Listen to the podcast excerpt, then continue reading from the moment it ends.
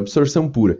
O grande problema não é você começar desse jeito. Eu acho que é uma forma mais certa de se começar. Nem sempre a gente tem a sorte, né, de começar já com o trigo. Às vezes tem que separar o joio do trigo. Tirar tudo, tudo que não presta até você encontrar as preciosidades, ou seja, o conteúdo que faz diferença, as pessoas que fazem diferença, o grupo que faz diferença, o network, enfim. Geralmente, esse é o momento de absorção pura, onde você está trazendo para dentro como se fosse uma máquina ali que está indo atrás de ouro. Geralmente se passa muito cascalho, muita terra até encontrar as preciosidades.